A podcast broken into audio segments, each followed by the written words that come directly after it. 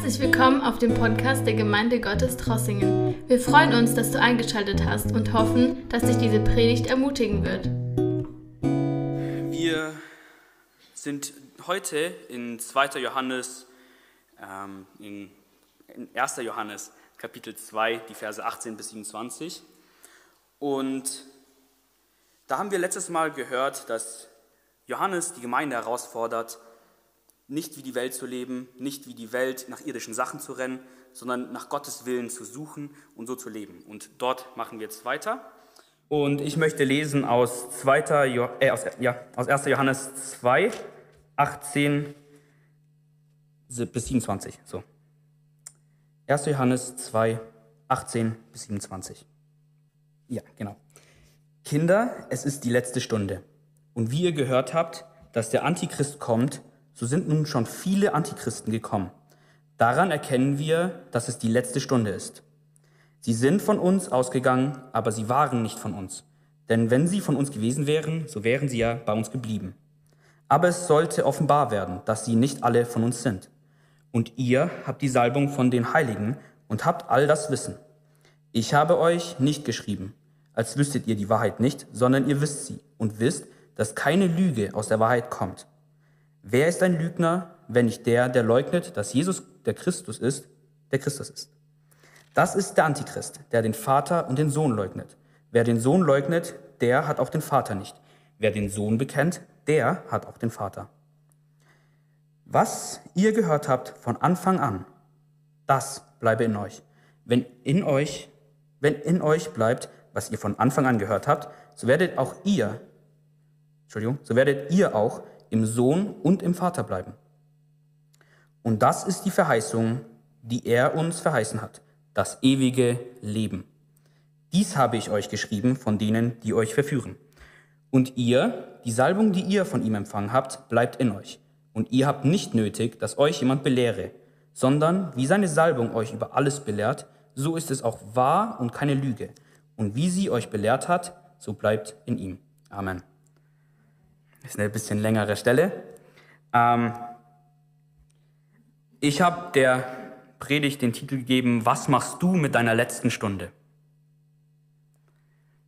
Ich finde es, als ich den Text gelesen habe, habe ich nämlich, ich möchte mich nämlich auf den ersten Satz konzentrieren. Das ist Kinder, es ist die letzte Stunde. Was machst du mit deiner letzten Stunde? Das ist die Frage, um die es in der heutigen Predigt geht. Und da möchte ich direkt anfangen mit dem ersten Punkt. Die letzte Stunde ist die Zeit zur Errettung. Wir sehen, dass Jesus die Christen einlädt zur Errettung.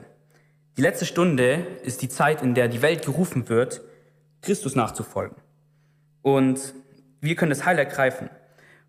Denn er bietet das ewige Leben an. Das Interessante ist hier, oder das Schöne, ich sage mal interessant, das Schöne ist, das ewige Leben ist nichts, was wir einfach mal so vorbei, äh, weggeben können. Das ist nichts Einfaches zu erlangen. Das hört sich oft so leicht an. Als Christen lesen wir, weil wir es so oft gehört haben, oft so drüber. Wir bekommen etwas. Wow. Wir, wir konzentrieren uns nicht, wie groß dieses Geschenk ist.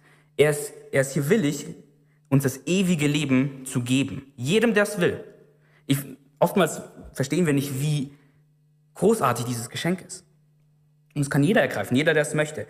Und der erste Punkt ist, wir sollen uns darauf konzentrieren, dass wir teilhaben an dieser Errettung. Denn heute ist noch die letzte Stunde. Es ist wie so 11 Uhr vor Mitt also eine Stunde vor Mitternacht. Geistlich gesprochen natürlich. Jetzt ist es neun oder acht. Aber in dieser letzten Stunde, was machen wir mit der Zeit? Sind, sind wir heute sicher, dass wir errettet sind? Und hören wir da auf? Weil, ganz ehrlich, wir sind sehr viele Menschen. Wir sind nicht alle Menschen, die in Drossingen leben, sind in der Gemeinde. Und ich möchte fragen, hören wir auf bei, zu, dabei zu sagen, hey, ich bin errettet? Oder machen wir den nächsten Schritt und fragen, hey, es ist immer noch Errettungszeit, soll ich es nicht auch meinem Nachbar erzählen? Soll ich es nicht auch meinem Arbeitskollegen erzählen? Meinem Klassenkameraden, meinem Studienkameraden? Und der erste Punkt ist, der ist kurz, aber er ist sehr stark. Und zwar, die Zeit der Rettung ist da, dass wir uns sicher gehen, dass wir errettet sind. Es ist die letzte Stunde. Der zweite Punkt, die letzte Stunde ist die Zeit, dran zu bleiben. Ähm, wenn wir hier lesen, lesen wir, einen Moment. Was ihr von Anfang an gehört, gehört habt, das bleibe in euch. Das hatten wir auch schon in, den, in der letzten Predigt. Diese, diesen Satz, den hat der Johannes auch schon zuvor gesagt. Und er hat gesagt, was er damit sagen möchte, ist, lebt nicht im Damals, sondern bleibt dran, weil es geht nicht darum, wie der Anfang ist. Es geht nicht darum, dass wir am Anfang starke Christen sind, sondern im geistlichen Glauben, im Glauben geht es darum, dass das Ende gut ist. Wir sehen, wenn wir die Bibel lesen, sehen wir sehr, sehr viele Leute, die Gott gebraucht. Wir sehen Propheten, Könige, Krieger und so weiter. Aber die meisten von ihnen, und das ist sehr schade, haben ein schlechtes Ende. Oder sehr viele von ihnen. Wir sehen sehr viele, die, im Alten Testament spreche ich jetzt, die sehr viele, sehr viele, die sehr gut mit Gott angefangen haben. Nehmen wir Salomo. Salomo hat sehr gut angefangen, aber er ist abgefallen. Wir sehen sehr viele Leute, die am Anfang sehr gut machen, aber im Geistlichen geht es ums Ende. Und das Problem ist, die letzte Stunde sollte für uns ein Anreiz sein, nochmal zu sagen, hey, jetzt reißen wir was, jetzt können wir nochmal rausgehen und richtig nochmal für Gott arbeiten. Das Reich ein bisschen erweitern. Aber das Problem ist, der Teufel sieht es genauso. Der Teufel sagt, hey, ich möchte die letzte Stunde benutzen, um noch einen herauszuziehen aus der Herde. Noch zwei aus der Herde rauszuziehen. Dich aus der Herde rauszuziehen, mich aus der Herde rauszuziehen. Er probiert es jeden einzelnen Tag. Und da sollen wir uns darauf achten, weil Jesus tut immer und immer wieder die Jünger zur Wachsamkeit aufrufen. Und als Christen sind wir berufen, dem zu widerstehen. Und im letzten, in der letzten Predigt, wenn ihr euch daran erinnern könnt, hatten wir gesagt, wie können wir als Christen ein gottgefährliches Leben führen. Ein Leben, das dranbleibt. Ein Leben, das dagegen bestehen kann, was der Teufel uns bringen kann.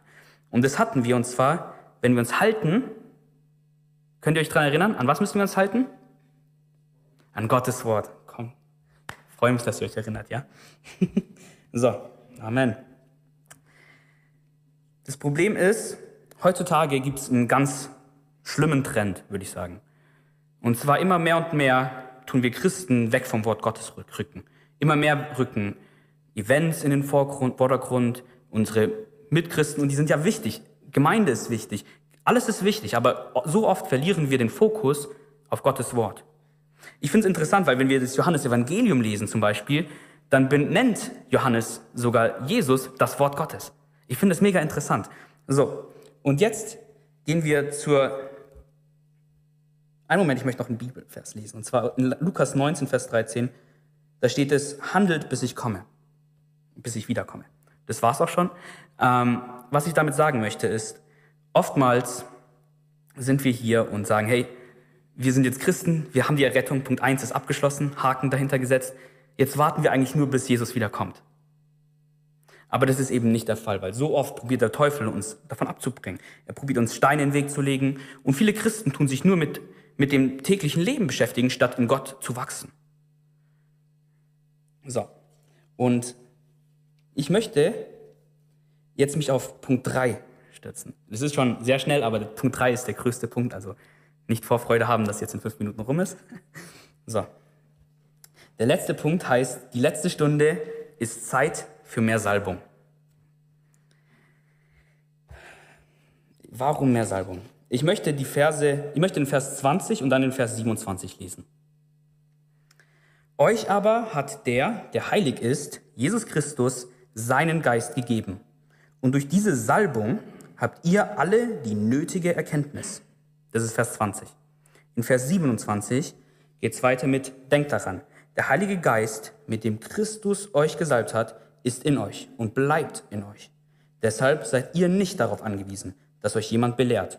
Nein, der Geist Gottes, mit dem ihr ausgerüstet seid, gibt euch über alles Aufschluss. Und was er euch lehrt, ist wahr und keine Lüge. Darum bleibt in Christus, wie Gottes Geist es euch gelehrt hat. Soweit. Das. Eine Sekunde. So. Wir sehen hier das Wort Salbung in beiden Versen, in Vers 20 und in Vers 27. Was das Interessante daran ist, wenn man im Neuen Testament das hier verwendete Wort Salbung anguckt, dann sieht man, dass es nur sechsmal verwendet wird. Und was interessant ist, ist, dass es nur, dass es von sechs Malen im ganzen Neuen Testament lediglich zweimal, äh, ganze zweimal benutzt wird in einer kleinen Passage. Das ist richtig interessant. Und daher möchte ich mich auf die Salbung konzentrieren, weil diese Salbung, das ist mein erster Unterpunkt, ist, die Salbung macht den Unterschied. So, weil die letzte Stunde, die ist nicht dafür da, rumzusitzen und als Gemeinde zu sagen, wir warten jetzt, sondern die, die Stunde ist gedacht, dass wir uns vorbereiten, dass wir aufrüsten, geistlich betrachtet.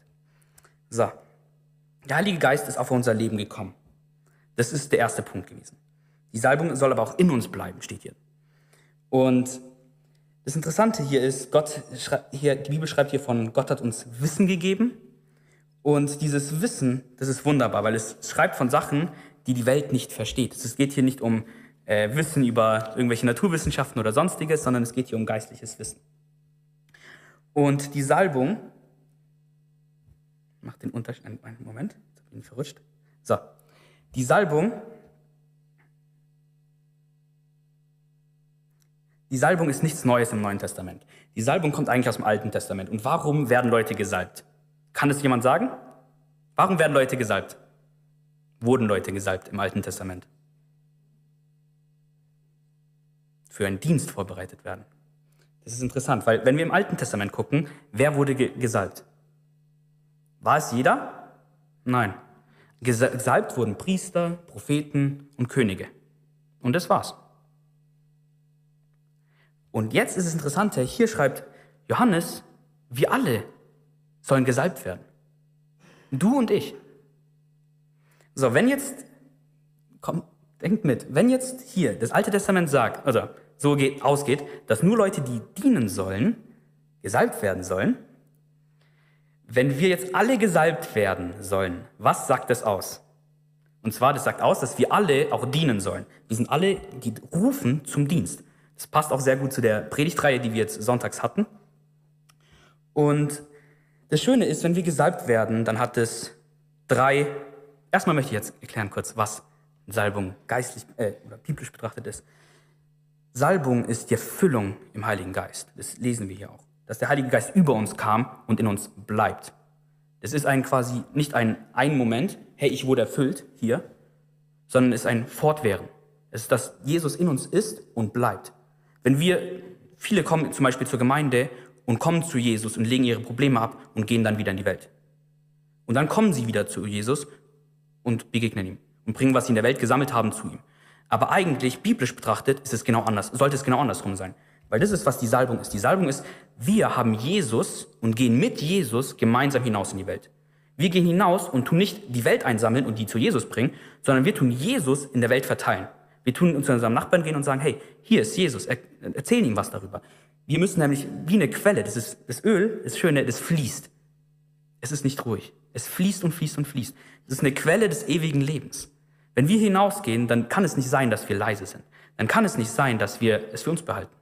Weil dann haben wir es nicht verstanden. Das steht auch hier drin. Dann waren sie nicht von uns. So, dann, was die Salbung in uns auswirkt.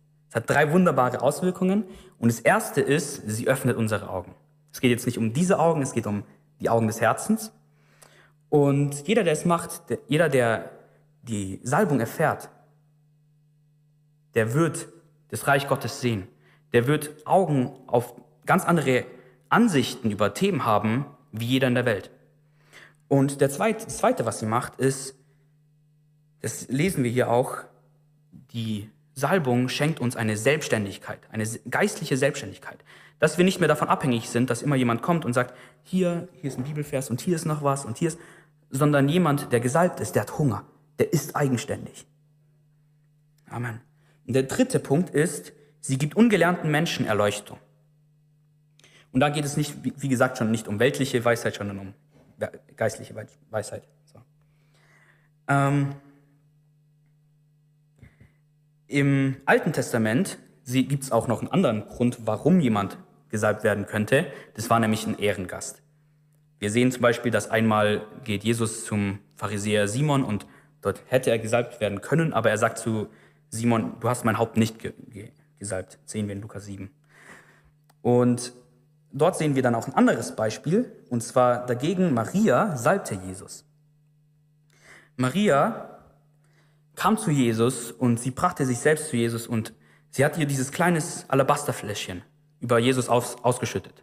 Sie hat sich selbst zerbrochen Und alle Leute haben darüber geredet und gesagt, ach, das ist, das ist in menschlichen Augen war das Dummheit, was sie gemacht hat. Es war so wertvoll, was sie gegeben hat. Aber in geistlichen Augen, und das sehen wir hier genauso, Punkt eins, wenn wir das drauf gucken, Punkt eins, ihre Augen waren geöffnet. Sie hat sich nicht auf den irdischen Wert von dieser Flasche konzentriert. Sie hat sich darauf geguckt, was heißt es geistlich. Sie hat sich auf Jesus konzentriert. Sie hat gesagt, egal, wenn das Fläschchen zehnmal so viel wert gewesen wäre, es wäre es wert gewesen für sie. Und deswegen war sie bereit, das zu machen. Und das ist so schön, weil oftmals denken wir, ach, das können wir nicht machen. Als Christen denken wir so oft, das können wir nicht machen. Und eigentlich sollen wir Sachen machen, wo die Welt sagt, das ist Dummheit.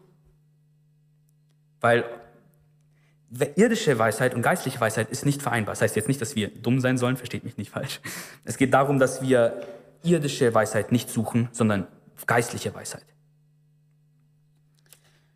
Und jetzt möchte ich weitergehen und zwar der zweite Unterpunkt ist, Gott sieht nicht auf das Äußere, sondern Gott sieht dir mitten ins Herz. Ähm, jeder kennt eine gute Bibelgeschichte dazu und zwar geht es hier um Samuel. In 1 Samuel 16, da lesen wir, dass Samuel einen König berufen soll. Und er wird nach Bethlehem geschickt von Gott. Und Samuel geht hin und besucht den Isai. Und weil Gott ihm gesagt hat, einer von seinen Söhnen wird der zukünftige König werden. Und Samuel kommt an und er sieht eine Gruppe von Jungs dort. Er weiß, das sind seine Söhne und sagt, ach, der eine Große, der wird es sein. Er hat direkten Eindruck. Seine Meinung ist, der muss es sein. Der sieht aus, als wäre es fürs Amt gemacht. Dem werden die Leute zuhören und dem werden sie folgen. Und dann sprechen sie und Gott sagt, nein, das ist er nicht. Und das Interessante ist, Gott sagt nicht nur nein, sondern Gott sagt direkt, warum nicht. Gott sagt hier, ich schaue nicht aufs Äußere. Eigentlich tadelt er damit in Samuel, weil er hat aufs Äußere geschaut. Und so oft sagen wir, ach, wir sind nicht so gut wie die Leute in der Bibel, aber die Leute in der Bibel sind auch nicht perfekt, ja? Und wir sehen jetzt zum Beispiel Gott, der Samuel, eigentlich eine geistlich gesinnte Person. Er ist, er ist in einem geistlichen Status, würde ich sagen, wo Gott mit ihm regelmäßig spricht. Gott sagt ihm, geh nach, nach Bethlehem, bei dem und dem Haus wirst du den König finden. Das ist ein geistliches Level, würde ich sagen, wo wenige sind. Und dennoch ist Samuel an einem Punkt, wo er eigene Eindrücke, wo er eigene Meinungen hineinfließen lässt in Gottes Reden und glaubt, er wüsste es besser. Aber Jesus oder Gott kommt direkt und sagt, nein, nein, nein, ich schaue nicht aufs Äußere, sondern ins Herz. Und hier sehen wir, dass Gott dann seine Kriterien sagt. Es kommt aufs Herz an. Und dann geht der Nächste und er sagt, und es ist der. Er sagt nein. Und das Interessante ist, mit jedem Mal sagt, Samuel versteht es nicht, weil beim ersten Mal hätte er es ja falsch machen können, Gott korrigiert ihn. Beim zweiten Mal sagt er, nein, nein, dann ist der nächstgrößte. Der, der ist die offensichtliche Wahl dann, wenn es nicht der erste ist. Als Gott, als Gott dann Nein gesagt hat, müsste doch Samuel eigentlich verstanden haben, Gott, wer ist es? Aber stattdessen sagt er, ah, dann muss es der Dritte sein, weil das ist der nächstgrößte. Das ist richtig interessant, dass wir das hier sehen. Und dann gehen wir weiter mit dem Herz. Aber Gott sieht ins Herz. Alle Söhne gehen durch und den letzten, der war so unscheinbar und klein, dass sie nicht mal daran gedacht haben, ihn vorzustellen. Stellt euch vor, euer eigener Vater stellt euch nicht vor, weil sowas ist schon verrückt. Aber im Endeffekt, wenn wir jetzt an David denken, dann denken wir nicht an den kleinen Hirten, der als letztes genannt wurde, als achtes, der nicht mal genannt wurde, sondern der dann hinzugerufen werden musste.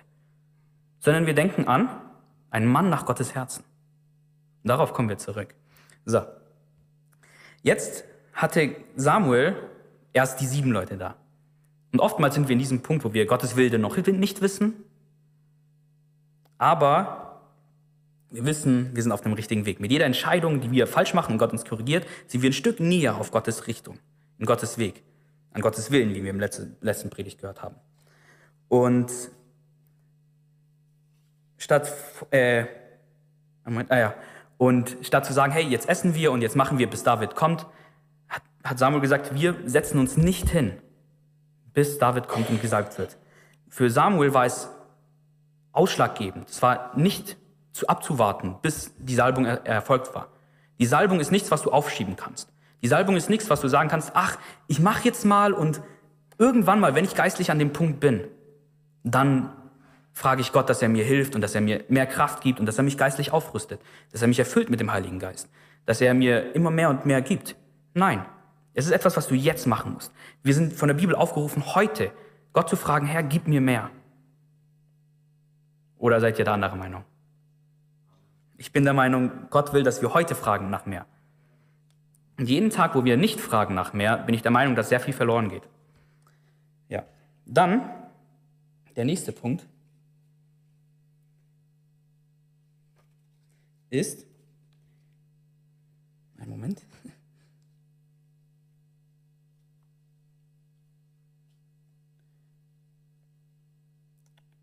Entschuldigung. So, Gott kann dich gebrauchen, egal wer du bist. Ich fand es einen ganz interessanten Punkt, weil so oft denken wir, ach, ich habe nur einen ganz kleinen Horizont, ich kann nicht ganz viel machen, ich habe nur einen ganz kleinen Punkt, wo ich kann, ach, ich bin nicht, vielleicht bin ich nicht der Musiker hier vorne, vielleicht ist man nicht die, die technikbegabte Person, vielleicht kann man keine Kinderstunde machen oder sonst irgendwas. Aber wenn wir die Bibelliste durchgehen, und ich finde es ganz interessant, das ist so ein Klischee-Ding, das hört man, sieht man oft auf Facebook, solche Videos, aber ich finde es mega interessant, weil wenn wir die Liste durchgehen von Leuten, die Gott gebraucht hat, dann wird einem bewusst, dass Gott echt Leute benutzt, die nicht so die typischen Heldenpersönlichkeiten haben. Wir lesen zum Beispiel, Abraham war irgendein Niemand. Jakob war ein Betrüger. Gideon war ein Bauer. Esther war ein Waisenkind.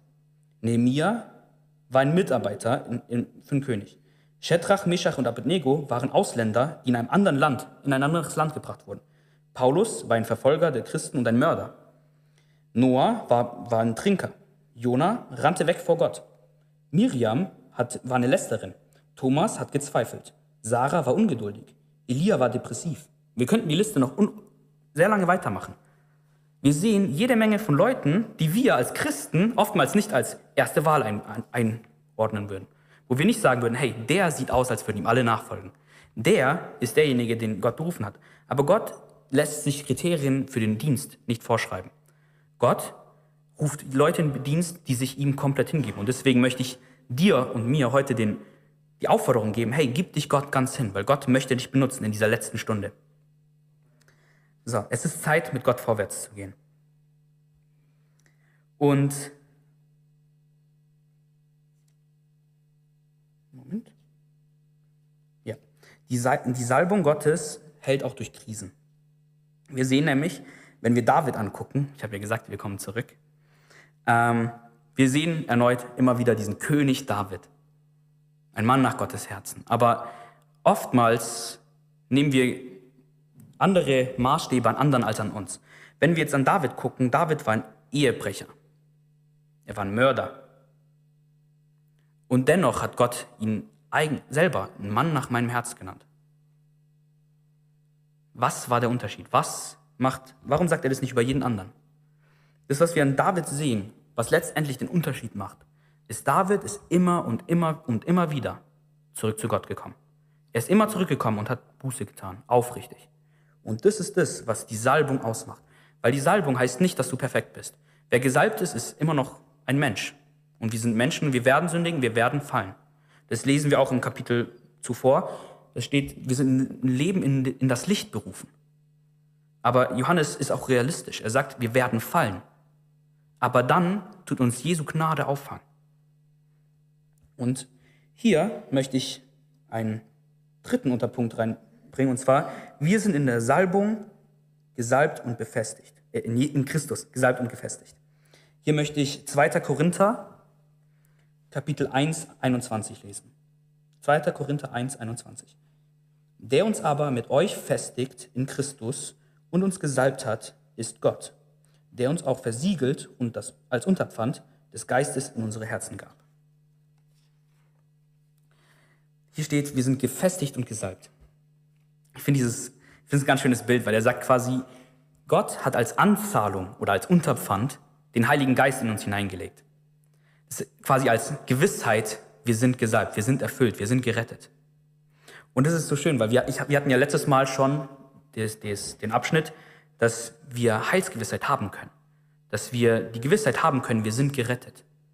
Und Gott hat uns im ersten oder im letzten Predigt den Zuspruch gegeben, wir sind gerettet, wir sitzen auf dieser, auf dieser Möglichkeit, auf diesem geistlichen Eigentum. Wir müssen es nur nutzen.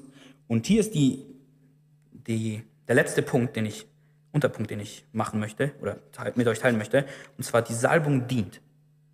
Die Salbung, die sitzt nicht nur auf der Salbung, sondern sie teilt sie.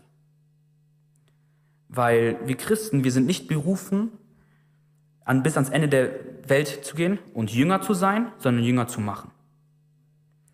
Und hier möchte ich nochmal zurück ähm, zu 1. Königin, oder nicht zurück, ich möchte hier zu 1. Königer 19, Vers 15 bis 20.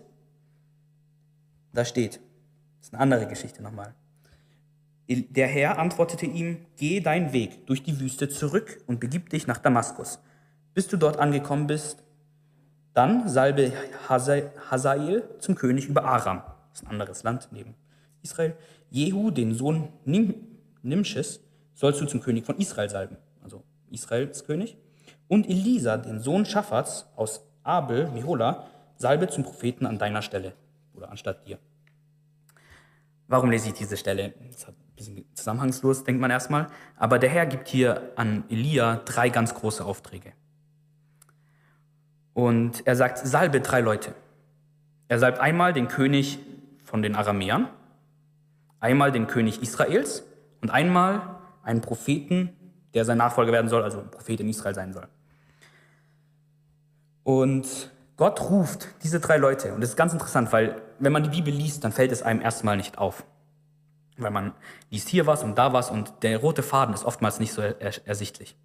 Aber wenn man diese drei Leute verfolgt, biblisch, dann sieht man, dass Gott diese drei Leute benutzen möchte, um den Dienst zum Baal zu unterbrechen.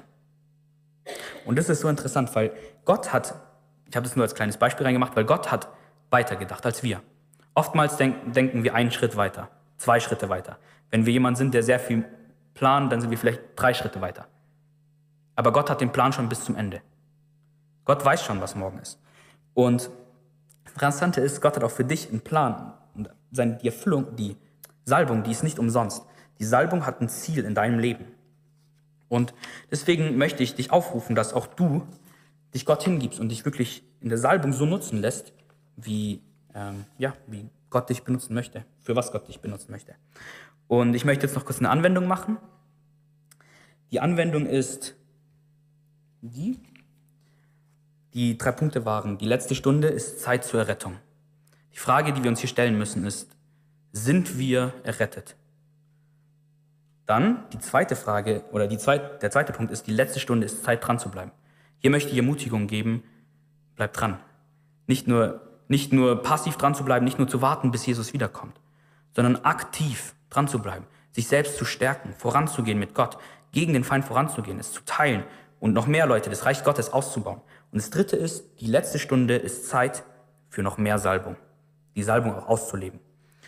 Und hier ist die Salbung macht den Unterschied in deinem Leben. Ja. Und was hier nochmal als Erinnerung, die, die Salbung hat Auswirkungen in unserem Leben. Und damit möchte ich abschließen. Wir selber und Gott, wir sind die Einzigen, die wissen, ob wir in der Salbung leben. Und das Ding ist, sind wir nur errettet oder tun wir schon dienen? Weil oftmals die Salbung ist das der Unterschied. Das ganze Volk Israel hat Gott anbetet. Das sind wir alle. Aber wir alle sind auch zu König, Priestern und Propheten berufen. Wir sind dazu berufen, in den Dienst zu treten. Da, daher die Salbung. Eine Salbung macht nur Sinn, wenn man danach auch etwas tut.